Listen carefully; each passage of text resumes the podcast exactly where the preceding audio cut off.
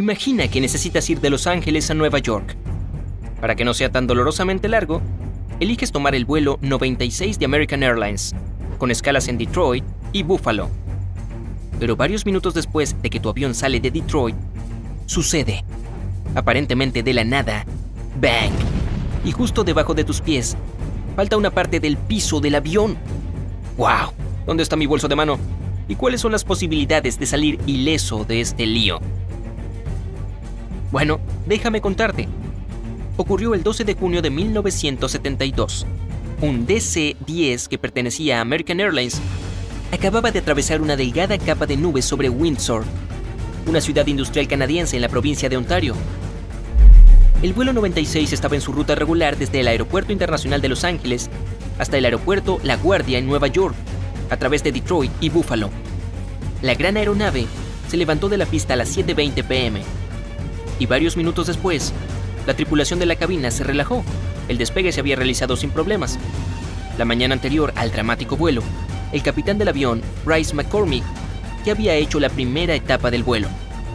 Es por eso que el primer oficial, Peter Page Whitney, piloteaba el avión cuando despegó de Detroit. El capitán McCormick era un veterano de la aviación con más de 24.000 horas de vuelo en su haber. El copiloto también era un aviador experimentado ya que había acumulado 8.000 horas de vuelo. Había 56 pasajeros a bordo del avión, aunque la aeronave podía llevar 206, y 11 miembros de la tripulación. Todas las lecturas del panel de control eran normales, por lo que Whitney encendió el piloto automático. No tenía nada de qué preocuparse. El radar confirmó que no había mal tiempo en la ruta entre Detroit y Buffalo. Por lo tanto, la tripulación apagó los letreros de prohibido fumar y abrocharse los cinturones de seguridad y los pasajeros se dirigieron al baño o se pusieron a charlar en el salón delantero. Cindy Smith, la principal azafata del vuelo 96, abandonó su asiento en cuanto vio las señales y se dirigió a la cocina para preparar café. Y exactamente en ese momento sucedió. De repente, fue derribada al suelo por una poderosa explosión. Paralizada de horror, la mujer vio que las puertas de la cocina se abrían de golpe Enormes trozos de paneles de techo caían sobre las cabezas de los pasajeros y una densa niebla blanca llenaba la cabina. Ella debe haber sido ensordecida por la explosión. No podía escuchar los gritos de pánico y la conmoción. En la cabina del piloto, los pilotos fueron violentamente tirados hacia atrás. El capitán McCormick pensó por un momento que su avión acababa de chocar con otro avión. La cabina se estaba llenando rápidamente de polvo gris oscuro que cegó a los hombres y no les permitía respirar. Pero el capitán estaba equivocado. La verdadera razón detrás de la catástrofe era muy diferente, pero no menos traicionera. Inexplicablemente, una puerta de carga había sido arrancada menos de cinco minutos después del despegue, y había dejado el avión con un agujero abierto en su costado. Pero eso no era lo peor. Cuando ocurrió el accidente, liberó el aire presurizado en una poderosa explosión, que arrancó una enorme sección del piso justo en la cabina de pasajeros. Y eso tampoco era todo. El agujero estaba justo sobre el corte en el casco del avión, lo que significa que los pasajeros sentados al lado del hueco podrían ver la tierra a miles de metros debajo. Los vientos huracanados atravesaban la cabina. Una de las tripulantes de cabina, Beatrice Copeland, quedó atrapada bajo la puerta derrumbada, inconsciente. Otra zafata casi fue succionada fuera del avión y logró salvarse solo gracias a su rápida reacción. Cuando el suelo desapareció bajo sus pies, se dio cuenta de que, justo detrás de su espalda, había una puerta de lavabo. Se las arregló para entrar y cerrar la pesada puerta de metal. Los pasajeros gritaron cuando el avión giró a la derecha y cayó varios miles de metros hacia abajo. La tripulación de cabina vio una niebla de aspecto extraño formándose dentro de la cabina y se dio cuenta de que era el resultado de la despresurización.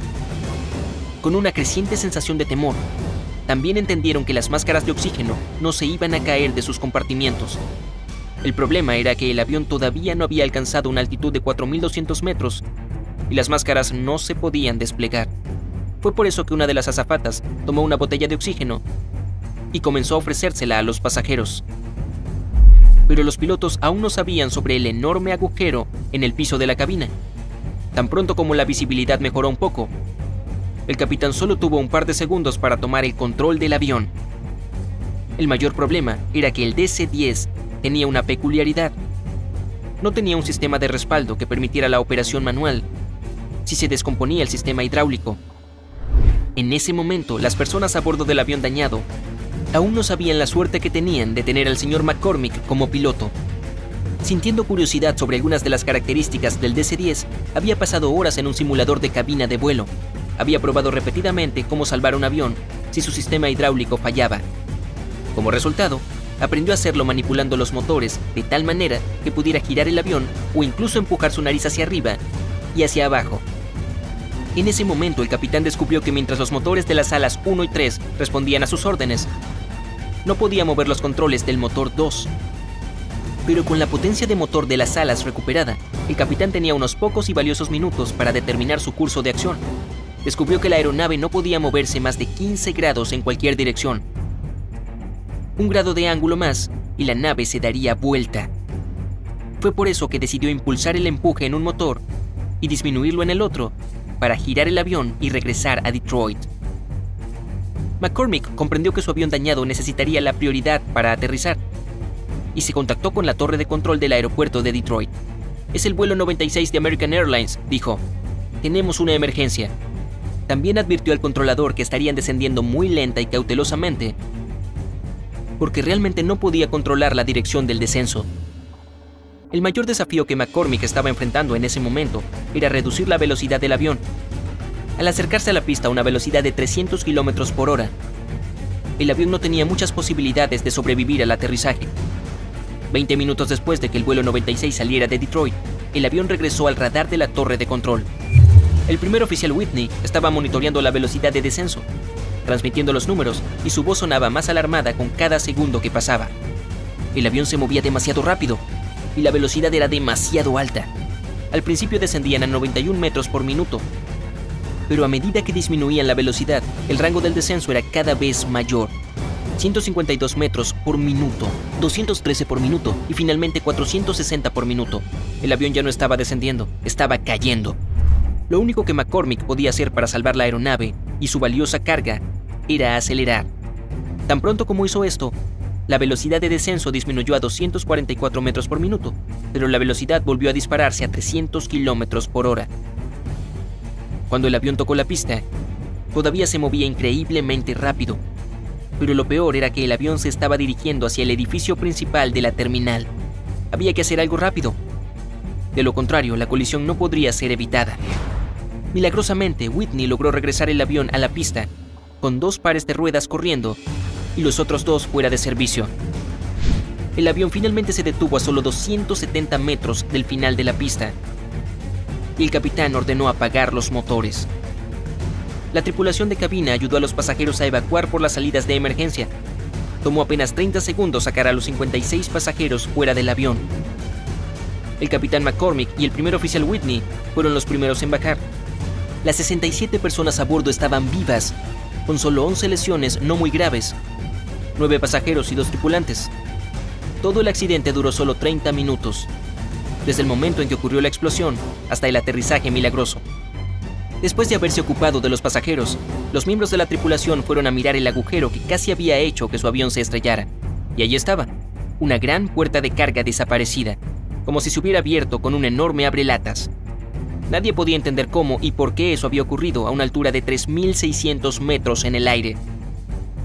Pero el mismo día, la puerta que faltaba fue localizada en un campo de maíz no muy lejos de Windsor, y los investigadores llegaron a una conclusión sorprendente.